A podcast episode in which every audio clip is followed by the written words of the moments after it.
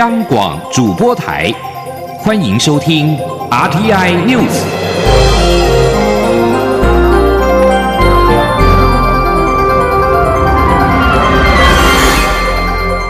听众朋友您好，欢迎收听这节央广主播台提供给您的 RTI News，我是张顺祥。副总统陈建仁表示，世界顶尖学术期刊《刺胳针》二十五号刊登中国的医学研究内容，将台湾纳为中国的一省。他和中研院的院士联名去函，要求更正。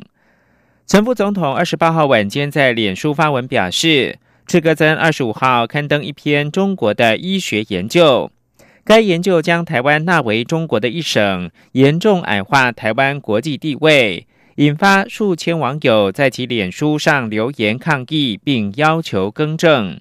卫福部也将正式行文给刺哥针抗议，说明台湾是台湾，中国是中国。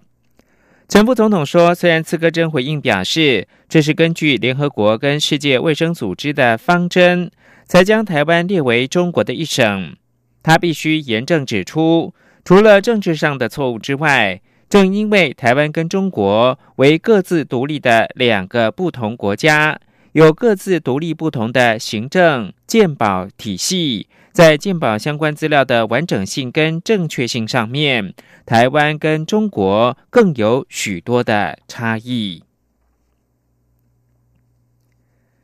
行政院洗钱防治办公室表示，亚太防治洗钱组织公布第三轮评鉴报告，台湾达到最佳的一般追踪等级。洗防办二十八号晚间透过新闻稿表示，亚太防治洗钱组织二十八号正式的发布台湾第三轮相互评鉴报告，台湾确定达到最佳的一般追踪等级。比以往评鉴属于加强追踪等级更加进步。洗防办表示，洗钱防治评鉴效益长达近十年，评鉴结果不仅影响到台湾的金融秩序发展健全跟稳定，更实质涉及到外商投资对台湾金流环境的评估，长期影响台湾的经贸发展。而评鉴加基更有助于台湾深化并且实质参与国际组织。洗防办指出，台湾为了落实国际洗钱防治的规范要求，在二零一七年的三月十六号正式成立行政院洗钱防治办公室，花费近三年筹备跟近一年的评鉴期，有共计三十七个政府部门单位、三十一个产业界陆力投入。努力终于获得国际组织的肯认成效。焦点回到台湾的长荣航空空服员的罢工，长荣航空劳资协商终于有了进展。劳动部次长刘世豪表示，桃园市空服员职业工会二十八号跟长荣董事长林宝水见面的时候，针对工会的八大诉求进行讨论，已经有具体方向。最快今天二十九号，劳资双方就能够签订团体协约。桃园空服员职业工会二十八号晚间十点开始，针对长荣航空提出的零六二八方案进行投票。投票前，有工会干部向会员喊话妥协，也有干部高喊再罢十天，出现了工会意见分歧的情形。而投票到今天二十九号中午十二点结束。长荣空姐是否继续罢工？预计最快下午两点结果出炉。请听央广记者吴丽君报道。长荣空服员在长荣南坎航运大楼前展开的罢工行动，即将迈向两百个小时。尽管空服员工会已于二十七号上午针对四大关键诉求向资方长荣航空做出重大让步，不过资方迄今仍未对外做出正式回应。反倒是工会继二十八号上午宣布取消晚间举行的晚会后，下午十二点五十分又有四名。代表进入南坎航运大楼内，与长荣航空董事长林宝水话家常。与此同时，工会原定下午四点，针对即将于二十九号、三十号举行是否继续罢工的投票说明，也临时改为向长荣航空喊话，要求公司解除十八名在第一时间响应罢工的空姐旷职处分，希望在劳资协商前夕避免扩大劳资争端。会员代表林一静说：“因为现在十八个空服员，他们其实是合法罢工的，他们其实是到了四点的时候才解除勤务的，并没有提前离开。那我们希望在展开劳资协商之前，长荣公司可以不要在这个时候扩大劳资争议事端，然后希望他们可以解除将近二十位会员的旷职惩处。”由于空服员工会二十号下午一点首度开放与资方长荣航空协商的过程，不料协商才刚进行到第一项诉求，工会就无预警宣布将于当天下午四点正式启动罢工行动。与此同时，这十八名空姐也在下午两点三四十分陆续报到后，于登机服勤前一刻喊罢工，影响两航班五百多名。旅客的行程遭长荣航空认定，他们尚未到下午四点就 临时罢飞，因此寄出旷职处分。此外，工会也在傍晚五点多宣布，将于二十八号晚间开始针对是否继续罢工进行投票，并于二十九号中午宣布最后的结果。而劳动部方面也传出，劳资双方最快将于二十九号签订团体协约。换言之，罢工事件渴望进入尾声。中央广播电台记者吴丽君在台台北采访报道。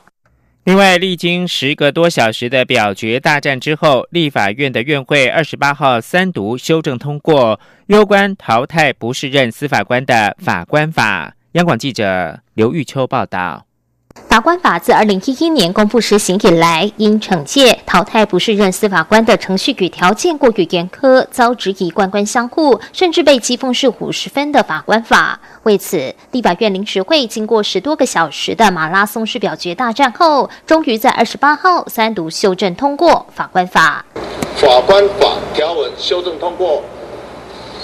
这次修法在法官评鉴制度上做出重大突破。包括废止法官全面评核制度，将资源集中在个案评鉴上；而法官个案评鉴请求主体则开放当事人、犯罪被害人可直接请求个案评鉴，等于当事人、犯罪被害人也可直接监督审案法官，不用再透过机关团体才能提出。民进党团总召柯建明表示，法官评鉴制度的改革是法官法修法的重中之重。柯建明说：“这是。”司法改革上最关键的条文，所以这个是我们是一个非常重要的一个创举，而且将来这个法官接受考验的地方非非常多，所以这个在其中其中院长当时他能够担任这个，担任这个，这是一个他非常有勇气的作为。我们应该予以支持。同时，为避免过去因请求评鉴时效过短，导致许多案件在程序上就被驳回，这次修法也适度放宽请求评鉴的时效，改由自判决确定或案件已超过六年未能裁判确定起算三年，且受评鉴事实因逾期而无法交付评鉴，不影响职务监督权或移交惩戒程序的行使。而为加速审理速度，修法也改采双轨制，若法官。或检察官评鉴委员会认为有惩戒必要，可敬送职务法庭；而为使对退休或离职法官的惩戒发挥实效，这一次修法也在法官惩戒处分的种类中增加剥夺退休金及退养金等款，并通过所谓贪污检察官陈玉珍条款，若法官、检察官有贪污行为，经有罪判决确定，或经职务法庭裁判确定，应缴回停职期间所领的薪水。另外，这次修法也扩大司法官职务监督的外部参与，负责法官任免、转任、解职、考核、奖惩的人事审议委员会，增订学者专家对法官奖惩有表决权。而评鉴委员会中的学者与社会公正人士，也从现行的四人提高到六人。职务法庭也增加两名外部参审员，盼借由外部委员的参与，引进多元观点，提高公信力，摒除过去官官相护的疑虑。中广电台记者卢秋采访报道。对此，民间司法改革基金会表示，这次修法对评鉴机制跟职务法庭有些变革，明显进步。但民间团体所提出的部分重要意见并没有列入。新法实行之后，能否有效淘汰不适任的法官跟检察官，赢得人民对司法的信赖呢？还有待观察。继续关注的是医疗新闻。出生十二天的张小弟因为罹患罕见疾病，造成了肝衰竭，唯一的救命方式就是肝脏移植。但是因为新生儿的身体很小，而且捐肝者又是大人，因此体积大小以及血管的吻合度上就成为医疗团队的考验。救治张小弟的北荣医疗团队克服技术困难。不仅顺利的救治张小弟，也写下台湾年纪最小的换肝记录。领导团队的北荣儿童外科主任刘君树不鞠躬，强调救人就是医师的天职。请记者肖兆平的专题报道。蛋糕的滋味不陌生，但眼前这一个张妈妈肯定是记忆深刻。因为张妈妈出生二十五天的小朋友才刚完成肝脏活体移植手术，而且是台湾年纪最小的换肝手术记录。张妈妈说：“很开心啊，因为这是她重生，而且昨天是她就是满第二个月这样子。对对对，所以其实真的还蛮开心，就是她现在这样还蛮健康的。”张小弟被确诊为罕见的新生儿血铁沉积症。这疾病主要是妈妈的子宫对胎儿肝细胞出现抗体反应，不仅破坏了胎儿肝脏，也进一步造成体内铁质沉积，使张小弟一出生就肝衰竭。治疗方式只有一种，就是换肝救命。张妈妈没多想，只想把怀胎十月的张小弟救回来。她说：“担心层面真的真的很多，但是呃，能够。”救他还是我们的，就是，呃，就是我们就是只想要把他救活。三点八公斤的张小弟手术后，在小小的肚子上留下 Y 字形疤痕，而肚子里则有妈妈捐给他的左叶肝脏。医疗团队历经九小时的手术，事后看来是云淡风轻，但手术前可是花了很多准备。好比一开始谁来捐肝就是问题，身材魁梧的张爸爸自告奋勇，但马上就被医疗团队打回票，因为张爸爸的肝肯定放不进小肚子里。台北荣民总医院儿童外科主任刘君树说：“那那时候爸爸也要捐，哦，这个看起来很壮，我说你不要了，你捐的这个肚子绝对放不进去。可是妈妈才在坐月子，我跟妈妈说，你如果要救你这个小朋友。”爸爸捐大概失败率有百分之八十以上，哦，这样没有意义。我说你有没有可能可以捐？那妈妈听完我解释之后的，爸爸掉眼泪，哈，他妈妈没有掉眼泪。妈妈说她出来捐。确定由个子娇小的妈妈捐肝后，医疗团队没闲着。一边安排术前各项检查，一边构思如何进行难度很高的肝脏减肌手术。刘军树说：“妈妈要捐赠的一个评估，哈，做一个初步的电脑断层，我们可以看得到，妈妈如果要捐这个左侧叶，这个厚度大概四十呃四点九公分，那小朋友的肚子呢，大概是四十六 mm，四点六六公分。”所以我的预估是，这个放进去应该放得进去，但是这个不是只有放进去问题，它大小哦，好，那我们大概的做法就是会拿左侧叶，哦，但是因为这个地方的厚度是不会太厚，但是体积太大，所以我们会在这个做捐赠手术的时候呢，我们会做这样的一个切除，就是大量剪辑的左侧叶。肝脏移植本来就是难度很高的手术。换成新生儿难度又加一级，因为除了肝脏体积要修剪外，肝脏上的大小血管更要对症接好，为了吻合度，还要缝得分毫不差。而且新生儿手术只要有一点点出血，血压就会往下掉，让手术难度等级又往上跳。刘军树说：“小朋友如果不做这么大的一个开口的话，等一下这个接的这个肝脏的肝静脉的部分，可能就会容易狭窄。我们量一下这个大小，大概把它剪成两公分大。这个最最最困难的部分之一哈，就是这个静脉要如何的把它。”做得很漂亮。历时九小时的手术，医疗团队顺利的把张妈妈身上的肝接到张小弟的身体里。不过，由于肺部状况还没解除，术后还挂了六天的呼吸器。但原本奄奄一息的张小弟，终于回到稳定状态。一个月后，已经是活力很好的新生儿。随着张小弟康复出院。也为张家人写下生命中难以忘记的故事。不过，这仅是医疗人员平常的工作日常。写下台湾年纪最小活体肝脏移植记录的刘君树，脸上没有太多喜悦，只是平静的把成功光环归功给成大医院的术前照顾以及院内跨科部的医疗团队。他说：“医生的工作本来就是救人。”同时，也希望让世界看见台湾医疗人员努力的医疗成果。卸下白袍，回到办公室的刘军树，摆在门边的电脑还开着，荧幕上显示着患者的 X 光资料片。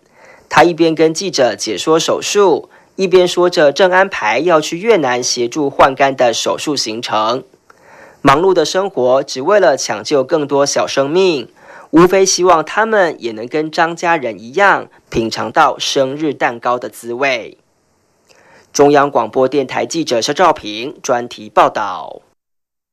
国际新闻：美国商务部二十八号宣布，针对进口自中国台湾跟南韩的订书针涉嫌倾销，展开反倾销跟反补贴调查。商务部将在九月三号做出反补贴初步的裁决。反倾销的部分则是预定在十一月十四号裁决。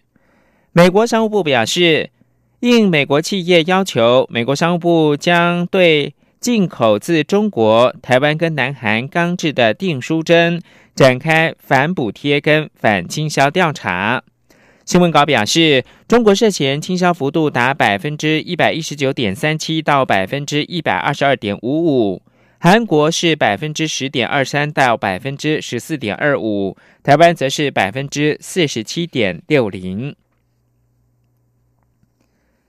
美国政府二十八号对委内瑞拉总统马杜洛的儿子盖拉施以制裁，理由是他从事于父亲的非法政权。美国财政部长梅努钦宣布这项制裁的时候表示。马杜洛仰赖他的儿子跟亲近他独裁政权的人来维持对经济的束缚，并压制委内瑞拉人民。他说，美国财政部将持续对非法政权圈内人士共谋亲属，防止他们自马杜洛的贪腐当中获利。这项制裁行动结束了盖拉在美国所有资产，同时禁止美国人或机构与他有生意的往来。《华尔街日报》报道，美国近日将中国军方承包商中科曙光列入到出口黑名单，但为时已晚，因为中科曙光已经从美国大厂超维取得尖端的 X 八六晶片架构技术，可能在超级电脑开发上面逼近美国。美国商务部二十一号将涉及到超级电脑开发的四家中国公司。与一所中国研究机构列入到出口管制的实体清单，禁止他们在未获许可之下自美国企业取得零组件跟技术，其中包括了美国半导体大厂超维在中国的合作伙伴企业中科曙光。华尔街日报报道，超维二零一六年二月跟中科曙光达成合资企业交易。在中国以超维授权的 X 八十六处理器技术生产晶片，这使得中国能够取得全球只有两家企业拥有的最先进 X 八十六晶片技术，分别是超维跟美国的英特尔。中科曙光是中国科学院下属的高科技的企业，主要从事高效能电脑、伺服器、存储产品开发、软体以及云端计算、大数据服务业务。中国媒体《二十一世纪经济报道》说，中科曙光还研发了国产的 X 八十六的 CPU。这里是中央广播电台。台湾之音。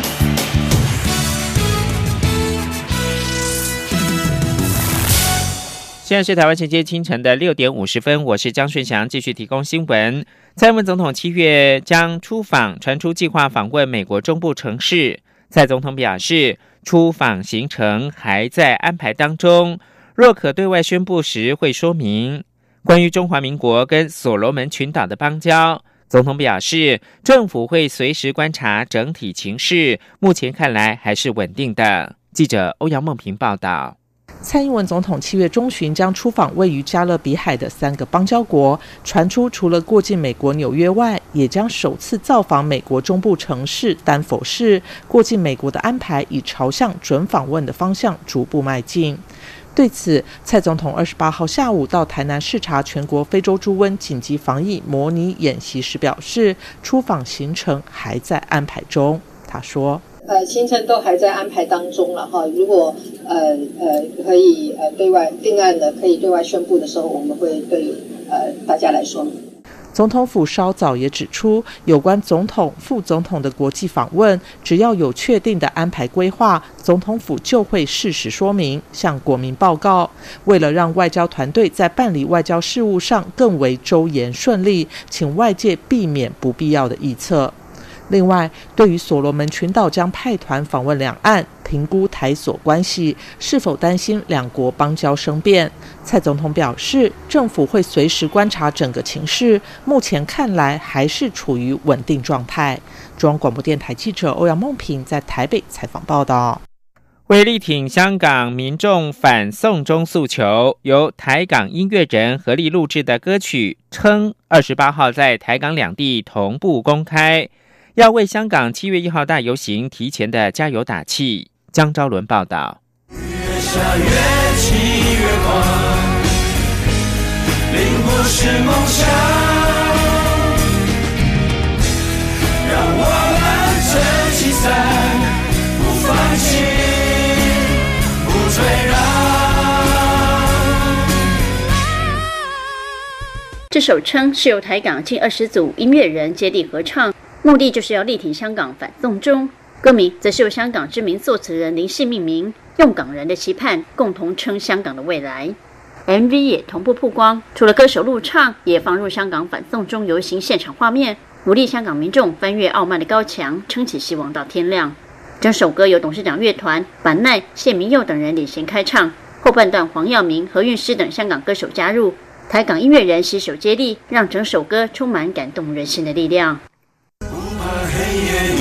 抛弃小我无界，永远无法阻挡。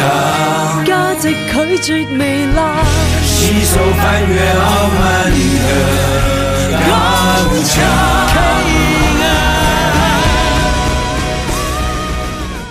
作曲人、董事长、主唱吴永吉说：“希望借由这首歌，传达自由的台湾撑起香港的自由。”制作人柯志豪表示。整首歌从发想、创作到录音、配唱、后置混音，只有短短不到两个星期的时间。马奈录音时还边唱边哭，而看到最后画面成果，大家都很感动。可志豪说：“我们现在歌前半段是国语，那唱唱突然就接手给他们了，这样突然换过去，然后马上就是接手给何韵诗跟黄黄耀明，变突然变成一个粤语。我那时候就很感人，因为感觉好像我们准备好一个什么东西，然后就送给他们，就很有能量。”由于香港民众七月一号还将发动另一场反送中大游行，台港音乐人希望用《称》这首歌提前为游行加油打气。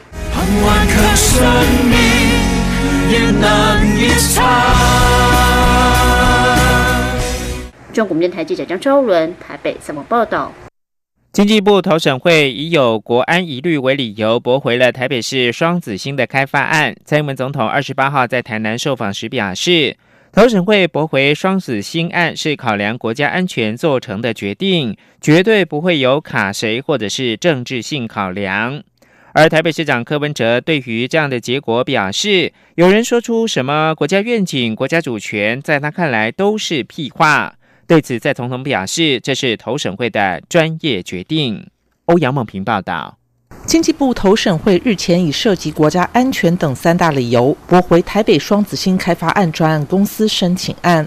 台北市长柯文哲回应此事时表示，很多人在问台湾现阶段到底要什么，有人讲什么国家愿景、国家主权意识，在他看起来都是屁话。这番话引发议论。是否随后提供柯文哲这段发言的逐字稿，并强调柯文哲所谓屁话，并非指国家主权意识本身，而是指以国家主权意识为由，还需要审查五个月一事。蔡英文总统二十八号下午到台南视察全国非洲猪瘟紧急防疫模拟演习时，被问到对此事的看法，总统表示这是投审会的专业决定，没有政治性考量。他说。对于双子星案的审查啊，这是国家呃依照呃我们的投审会啊，依照我们的法律的规定啊，那考量我们的国家安全的需求啊，所做成的决定啊，这是一个专业的决定啊，绝对没有所谓的卡谁或者是有什么政治性的考量。蔡总统也强调，大家应该都很清楚，国家主权很重要，有了主权才能确保民主、自由、人权。他相信这是大家的共识，也是很重要的认知。中央广播电台记者欧阳梦平在台北采访报道。台湾观光协会将于七月二十六号开始举办为期四天的台湾美食展，为了吸引更多日本民众的目光。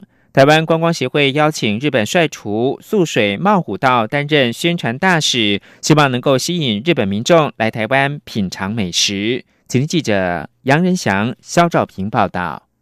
在台湾与日本有高人气且又擅长料理的日本演员素水茂虎道，把手伸进箱子里，要猜猜这是什么台湾食材。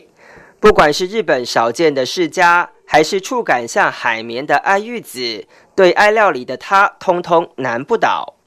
素水茂虎道此行来台湾，除了走访大道城、挖掘道地美食外，更担任二零一九台湾美食展的宣传大使，要让更多国际旅客爱上台湾美食。为什么与日本南星合作？台湾观光协会副秘书长陈家祥表示，日本向来是台湾很重要的观光客来源。透过当红男星的代言，更能吸引日本民众来台吃美食。他说：“就是我们想要让他了解文化面，我们食物食材，然后料理文化面的东西，所以我们就想借由这一个时尚帅帅主厨，然后传达我们这一个台湾的美食的意向给我们的日本的消费大众。当然。”同时，我们的来帅主厨在我们台湾也是很有名嘛，所以说我们也希望大家可以来到现场，然后之后一起跟我们帅主厨来做互动。陈家祥表示，台湾美食展将会在七月二十六号到二十九号在台北世贸举办，今年规划了五大展区，不仅介绍了台湾知名的酒店、饭店外，展场也规划厨艺教学，要跟民众有更多互动。不止如此，展场还设计了一条台湾小吃街，所有美食小吃跟文化风味料理都可以一网打尽。他说：“所以说，在这些展区之中，我们都可以详细的把台湾美食，就是有系统的介绍给我们的消消费者。那大家知道台湾到底有什么好吃，我们的美食骄傲在哪边？”台湾观光协会表示。其实，台湾美食一直是很强的观光亮点。希望透过活动，进一步传达精致化的意象以及本土文化，借此让国际旅客喜欢台湾，爱上台湾。中央广播电台记者杨仁祥、肖兆平采访报道。国际新闻：英国二十八号誓言增强波罗的海国家的防卫力量，以对付越来越独断的俄罗斯。此际，英国海军在包括一处俄罗斯领土的波罗的海地区进行了一百多年以来最大规模的军事演习。包括了九个国家近四千人跟四十四艘的船舰参加。这次军演目的是让北大西洋公约组织的东侧成员国安心，并且展示这些国家已经结盟，并且做好了准备。最后提供给您是刚果民主共和国官员二十八号表示，东南部一处铜矿场坍塌，可能多达四十三名的非法矿工丧生。非法采矿致死在刚果民主共和国经常可见，在此采矿安全性不足，风险性很高。以上新闻由张顺祥编辑播报。